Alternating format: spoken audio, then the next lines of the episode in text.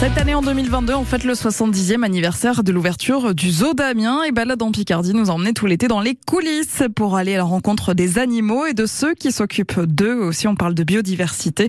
On présente l'émission du zoo. Valentine Costa est aujourd'hui avec Pierre-Louis, les vétérinaires, donc au zoo d'Amiens. Alors bonjour Pierre-Louis. Et bonjour. Vétérinaire ici au zoo d'Amiens déjà depuis combien de temps Alors moi depuis juillet 2019, donc ça va faire trois ans. Ah, vous avez connu la pleine période Covid et tout ça, tout ça. Ah oui, je suis arrivé juste avant, donc euh, on a dû s'adapter très très vite.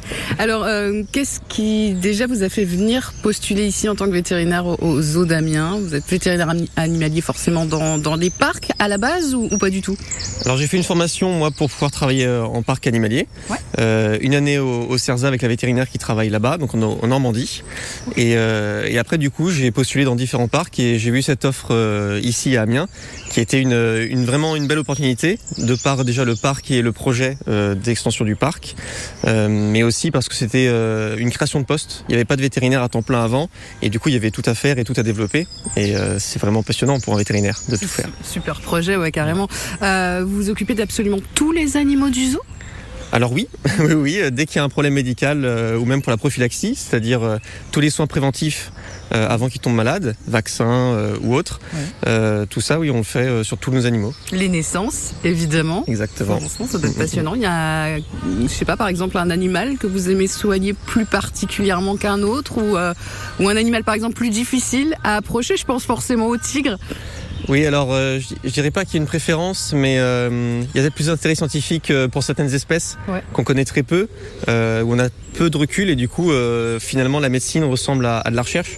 On est toujours en contact avec les collègues et euh, voilà, on discute beaucoup autour de ça. On, on vérifie les derniers articles qui peuvent sortir euh, sur telle pathologie, euh, tel problème. Ouais. Donc ouais, c'est beaucoup de, de recherche à la fois euh, en même temps que de faire de la médecine. Après, il y a beaucoup d'animaux euh, pour être au contact, bah, c'est sous anesthésie.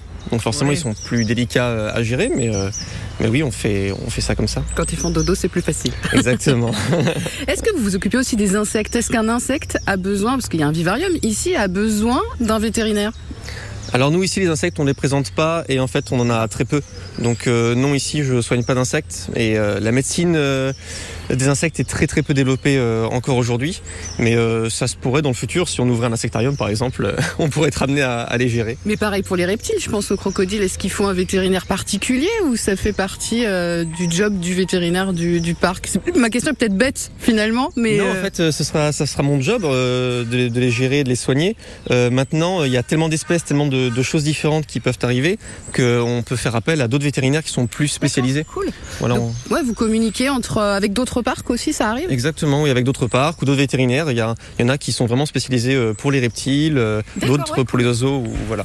Pierre-Louis, le vétérinaire du zoo d'Amiens, le zoo d'Amiens qui fête donc son 70e anniversaire. Et vous pouvez aller sur francebleu.fr pour écouter toutes les chroniques. Et demain, ce sera la dernière, la 70e chronique pour ces 70 ans du zoo d'Amiens. Donc à vivre, bien sûr, sur France Bleu Picardie. Comme euh, chaque matin également sur France Bleu Picardie, eh bien, il est temps de jouer, de jouer avec nous. À gagner ce matin un vol en montgolfière. C'est valable pour une personne, mais c'est une super expérience à vivre lors des Montgolfiades de Jules Verne. Ce sera ce week-end à Amiens. Vous venez jouer avec nous au 03 22 92 58 58. Et la question, eh bien, dans quel roman de Jules Verne publié en 1863 on évoque un voyage en ballon?